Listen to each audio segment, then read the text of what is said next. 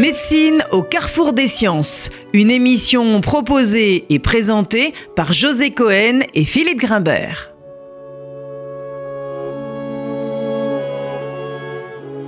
Bonjour à tous, bienvenue sur RCJ. Le thème de notre émission aujourd'hui sera consacré à la famille, la famille dans tous ses états.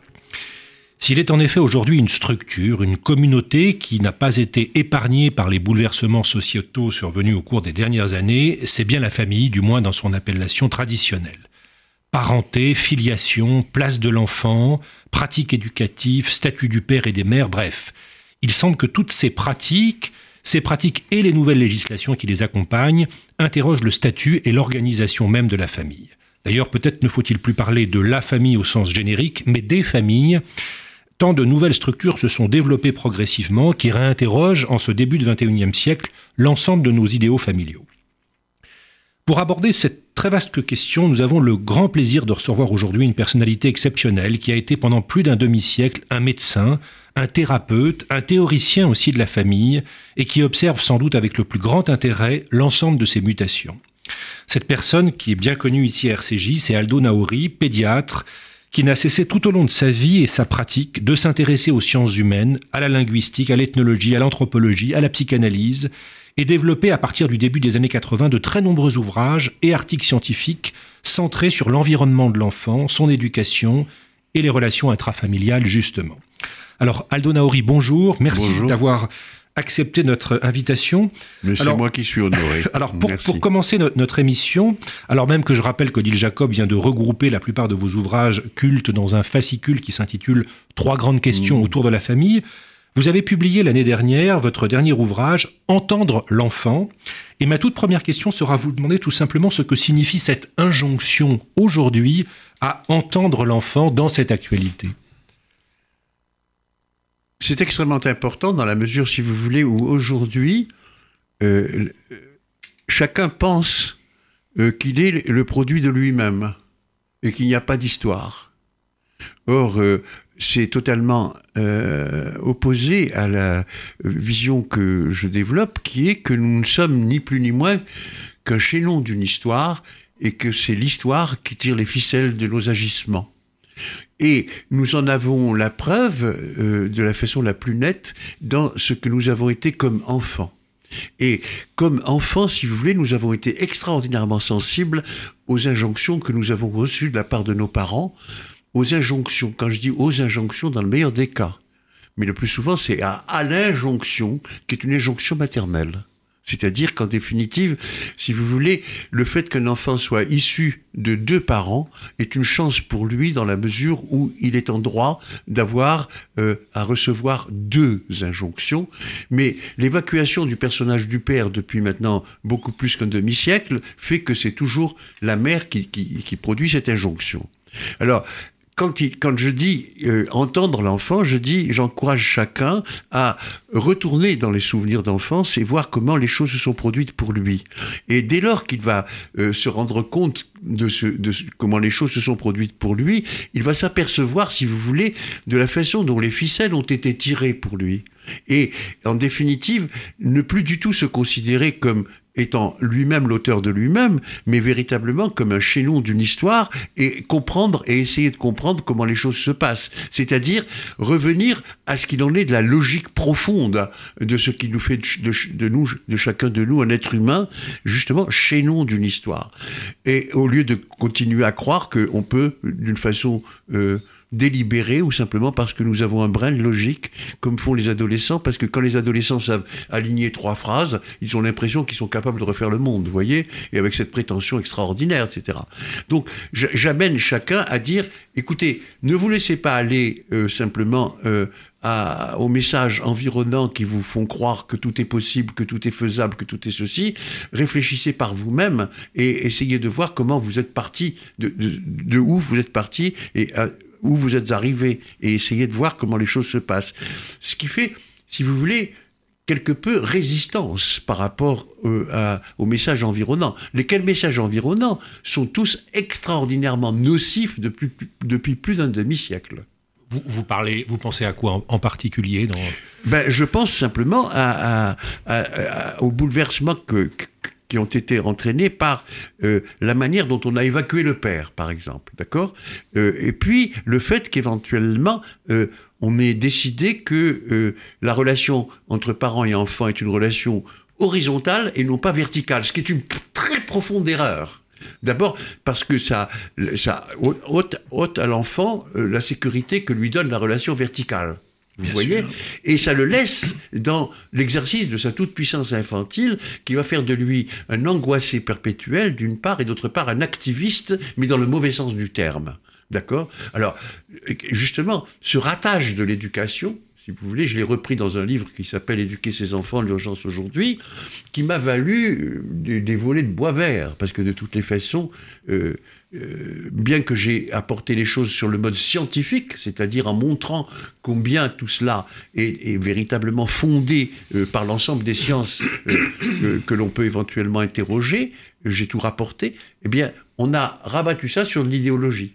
Alors, évidemment, je ne suis pas totalement innocent dans le fait, dans la mesure, si vous voulez, où pour frapper les esprits, j'ai commis une phrase que, que je, que je tiens pour extrêmement importante en disant aux parents, pour résumer ce que je dis, si vous élevez vos enfants en tant que démocrates, vous en ferez des fascistes.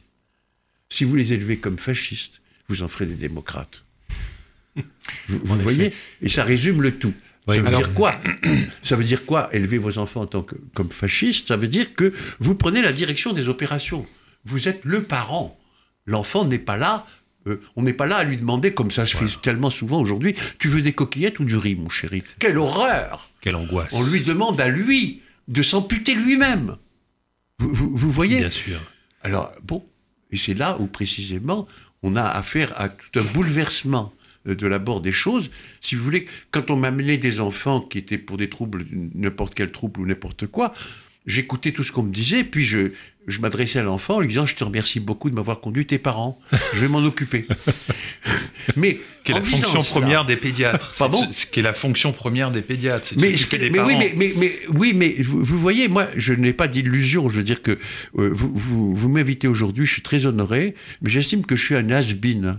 D'accord Que je, je, je n'ai j'ai développé tout un discours extraordinairement fondé, euh, très scientifique, très rigoureux, etc., etc., dont on a, personne n'a jamais tenu compte. Je n'ai pas changé quoi que ce soit, ni dans l'exercice de la pédiatrie, ni dans, ni dans l'exercice de la pédopsychiatrie. Alors justement, euh, euh, vous avez très tôt interprété les conséquences de mai 68 en matière d'éducation.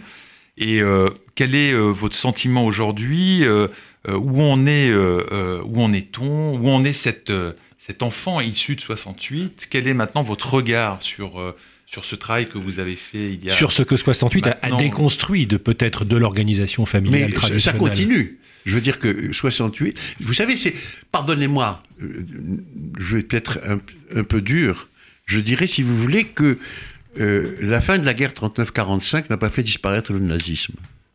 Nous sommes encore sous la coupe du nazisme. Et je dirais, si vous voulez, que 68 continue toujours de faire des dégâts. Alors, quand vous dites que j'ai très vite pourquoi vous faites le, lien entre les deux, entre la persistance du nazisme et euh, ben, la persistance pour, dire simplement, pour dire simplement que, que, quand il y a des choses qui sont d'une très grande euh, brutalité, ça n'est pas le temps qui les efface. Et ça met beaucoup, beaucoup, beaucoup de temps à s'effacer. Vous voyez? Et je dis, voilà, on est à distance de 45. Je dis que dans quantité de manières de penser dans nos sociétés, le nazisme est encore là. C'est-à-dire qu'il y a quelque chose de, ce, virus qui n'a pas disparu. Et je dis, 68, euh, ça fait longtemps aussi, ça fait 50 ans, ben ça continue toujours de faire ses effets. Je vais vous dire, la semaine dernière, je voyais une dame avec son enfant. Et cette dame est dans le comblement de son enfant. Et je lui dis à un moment, mais il est fondamental que vous puissiez éventuellement le limiter, c'est-à-dire en définitive euh, le, frustrer pour qu'il puisse refouler. Je dis refouler, le refoulement, mais c'est une horreur. Cette dame-là, elle est, c'est une dame qui dirige une entreprise, qui est, qui est une femme très intelligente, Mais pour elle, le refoulement est une horreur. Hmm. Or, le refoulement est une horreur depuis 68. 68 a décrété ça. Or, si on ne refoule pas, si vous voulez, il n'y a pas de paix sociale, il n'y a pas de lien social. D'accord? Alors, vous voyez comment les, comment les choses de- de- de- continuent de faire leur effet euh, de façon euh, que l'on n'arrive pas toujours à saisir. Alors, euh, de ce côté-là, si vous voulez, euh, par exemple, là j'ai un livre qui va sortir au mois de mars, je fais l'apologie du refoulement. Je démontre comment, justement, s'il n'y a pas de refoulement, nous ne pouvons pas vivre ensemble.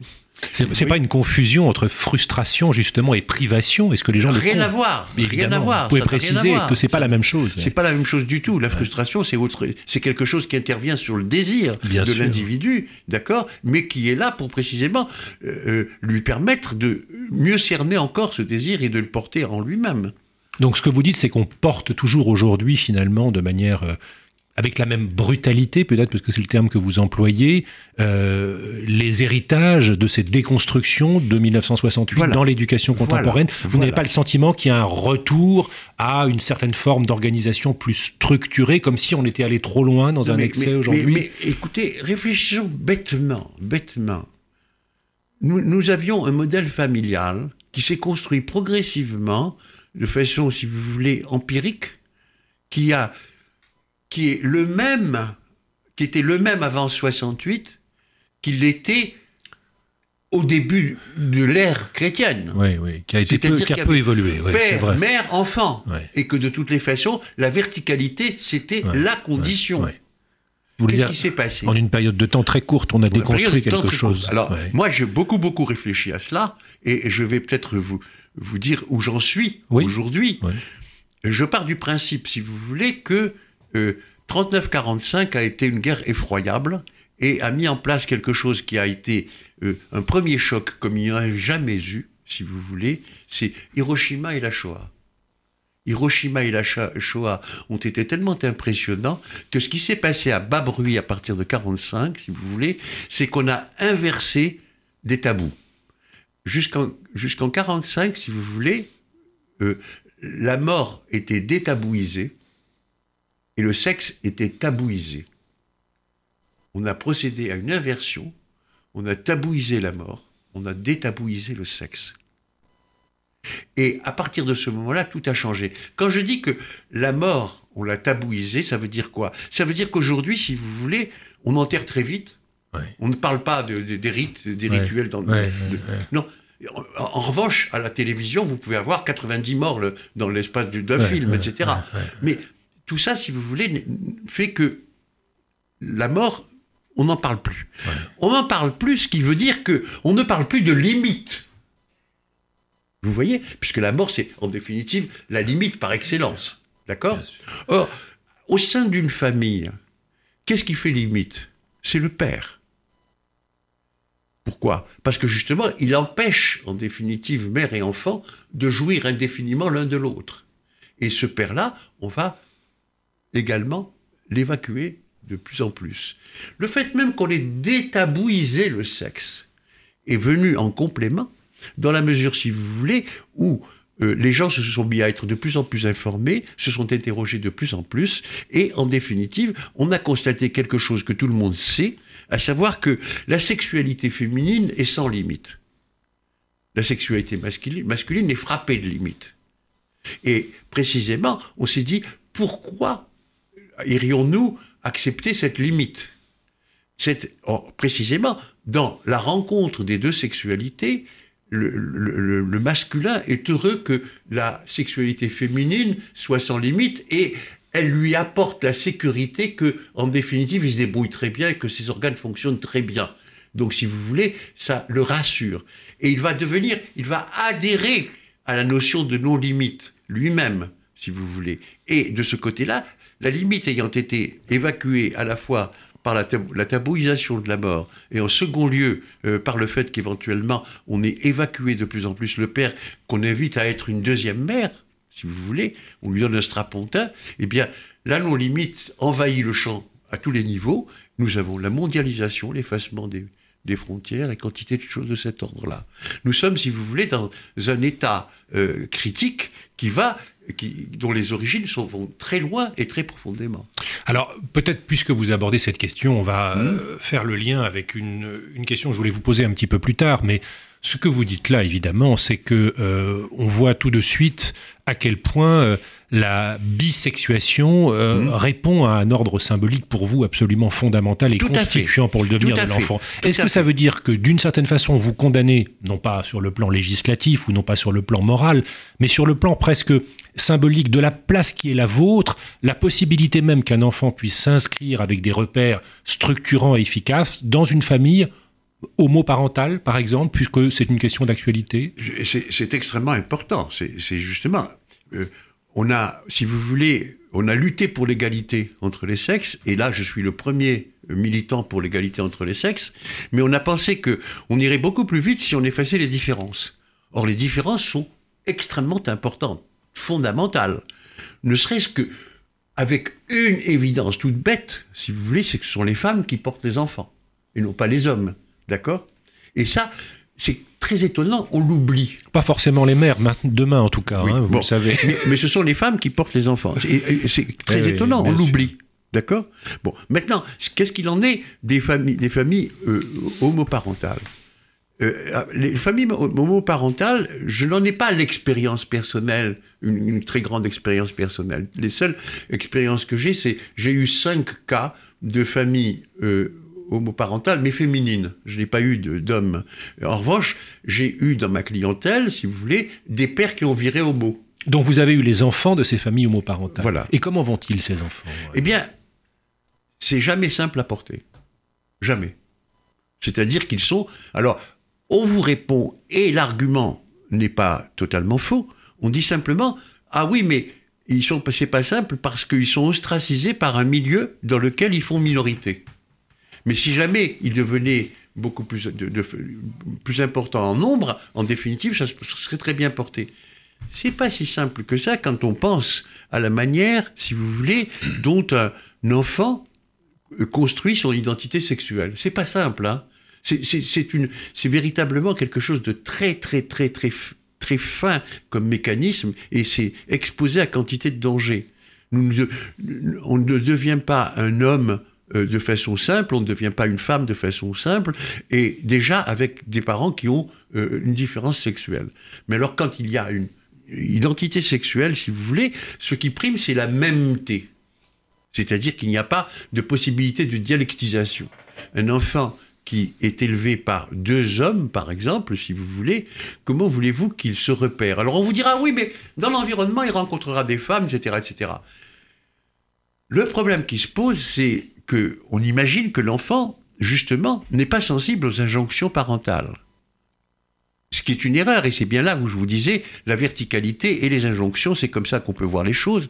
Eh bien, ou bien les parents, les deux parents veulent qu'ils soient hétérosexuels, ils peuvent très bien avoir par exemple ce type de désir, et il va se poser dans comment est-ce que je vais euh, m'écarter du modèle que constitue chacun de mes deux parents, et ça va être une crise terrible, ou bien alors, si vous voulez, il souhaite qu'éventuellement il soit comme eux, et lui-même adhère et veut être comme eux, et on est là dans un prosélytisme. D'accord? On est là, si vous voulez, dans quelque chose qui est une expérimentation survivant. Alors moi, je, voudrais euh, quand même euh, vous donner un petit peu euh, la contradiction sur, sur cette question-là. Vous dites, ce en quoi je suis assez d'accord avec vous, vous dites ce qui est important, c'est qu'il y ait deux parents. Voilà. Euh, pour avoir deux visions, deux confrontations. Voilà, une dialectique possible. Exactement, exactement. Euh, mais cette différence-là, dans les couples homoparentaux, elle existe. il y, a deux parents. Elle n'existe pas sur le versant du genre, ça c'est indéniable, mais elle existe. C'est-à-dire que l'enfant est confronté avec euh, un parent qui va avoir tel rôle symbolique dans la famille, qui va, pour, pour dire rapidement, par exemple, s'occuper plus euh, de l'éducation, des devoirs, de l'apprentissage, euh, de l'hygiène, etc. Et puis un autre parent qui va apporter autre chose. Mais qu'est-ce que vous faites du réel? Mais le réel, c'est ça, le réel, non, justement. Non, le, réel, c'est pas ça. Le réel, c'est le corps. Euh, l'anatomie, c'est le destin. Monsieur Freud nous l'a enseigné depuis le début. Qu'est-ce qu'il va faire Est-ce qu'il va dire euh, ça Oui, oui, j'ai une maman dans, ce monsieur. Tiens, il est monsieur, mais c'est une femme. En tout cas, ce découplage du réel et du symbolique pose question. C'est très important. Vous comprenez Alors, au motif que précisément, et là, on est dans quelque chose qui est, à partir du moment où on manie le langage, tout est possible. On est exactement dans une conduite perverse. C'est-à-dire qu'en définitive, euh, il y a des lois, mais on peut les contourner. Mais vous savez, moi je vous parle comme ça, mais ça m'a coûté très cher tout ça. Extrêmement cher. Pourquoi? Parce que j'ai donné une interview dans ce sens-là aux alentours des années 90 au point qui a été une, très longue interview et je ne me suis plus jamais prononcé. Mais alors, qu'est-ce que j'en ai pris dans la gueule? Vous voyez alors même que je n'ai plus ouvert la bouche. Alors là, bon, moi j'ai... Alors je, je dirais, j'irais alors aussi curieux que ça puisse vous paraître, je dirais que l'expérience que j'ai eue des cinq couples de femmes euh, avec enfants euh, fait que si demain on, fait une loi pour interdire aux femmes euh, d'avoir des enfants, que ce soit du je serai le premier à m'élever contre cela.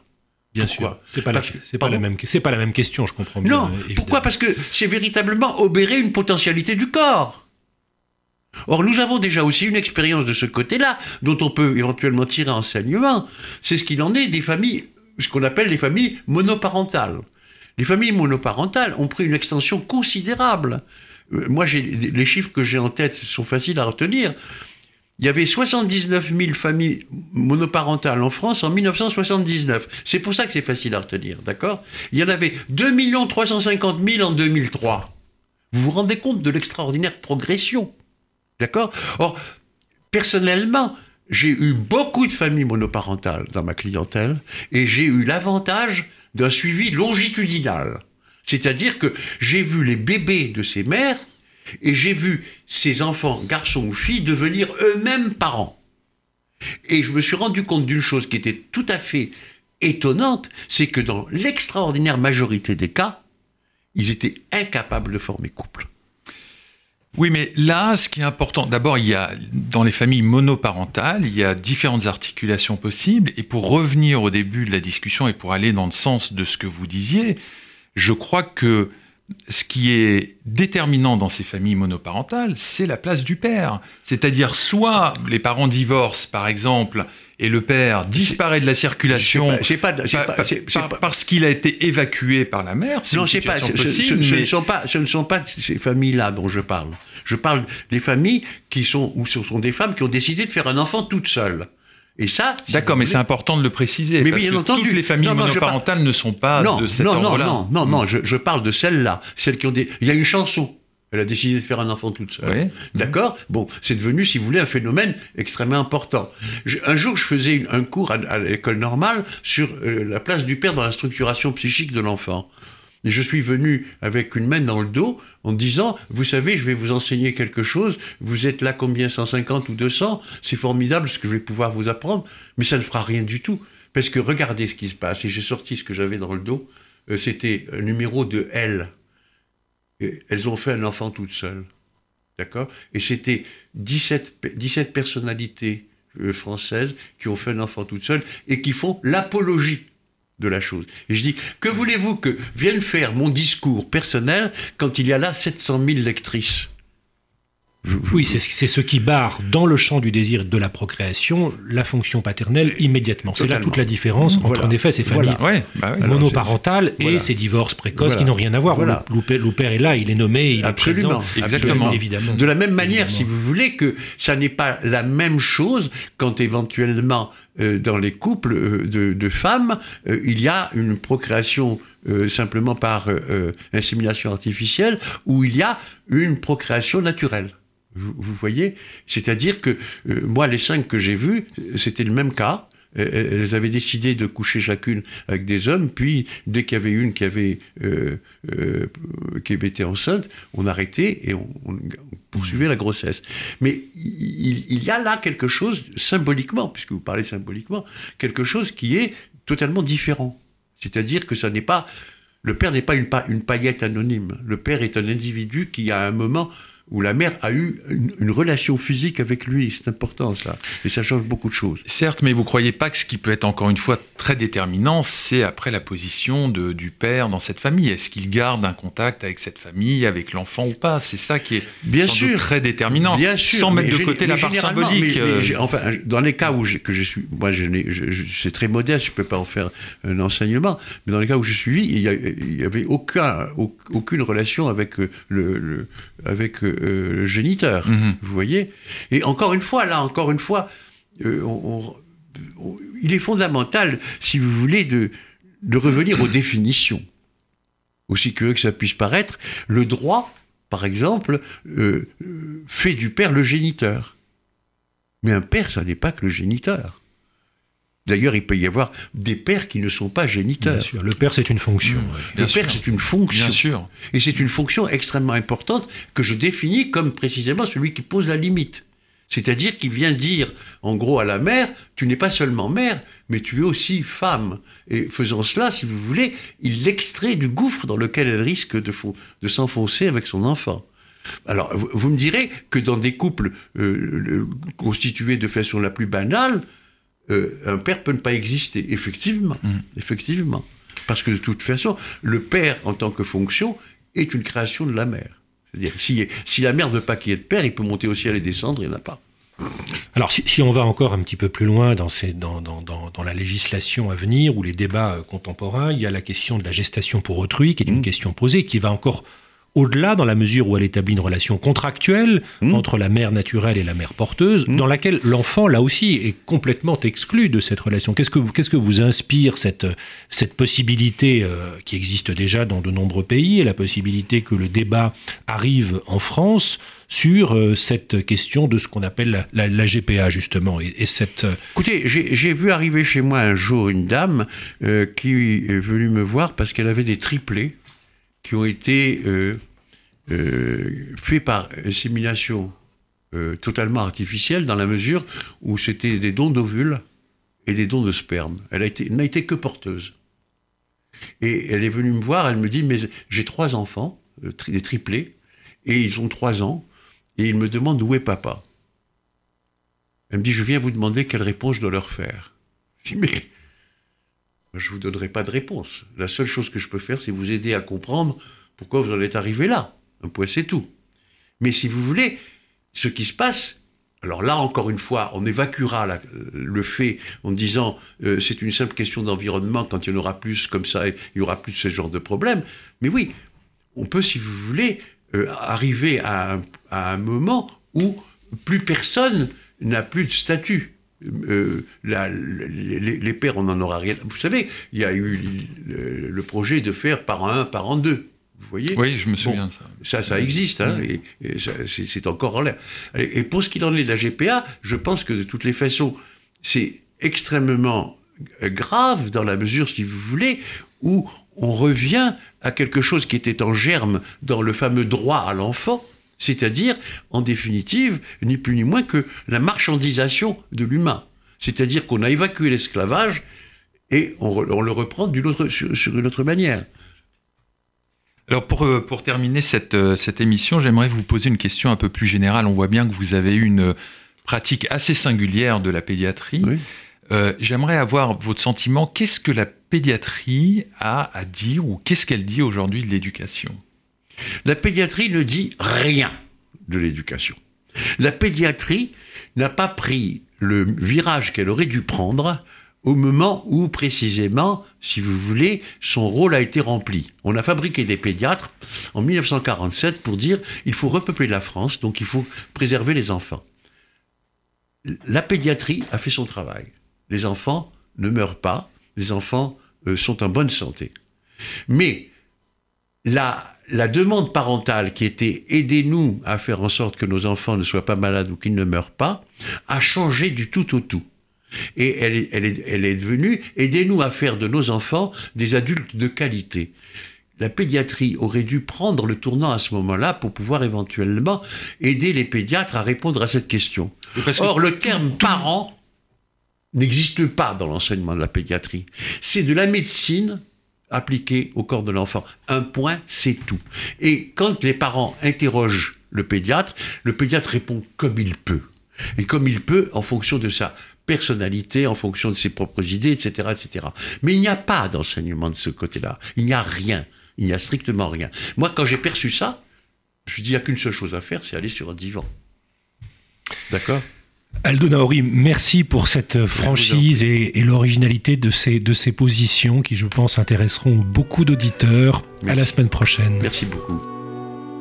C'était Médecine au carrefour des sciences.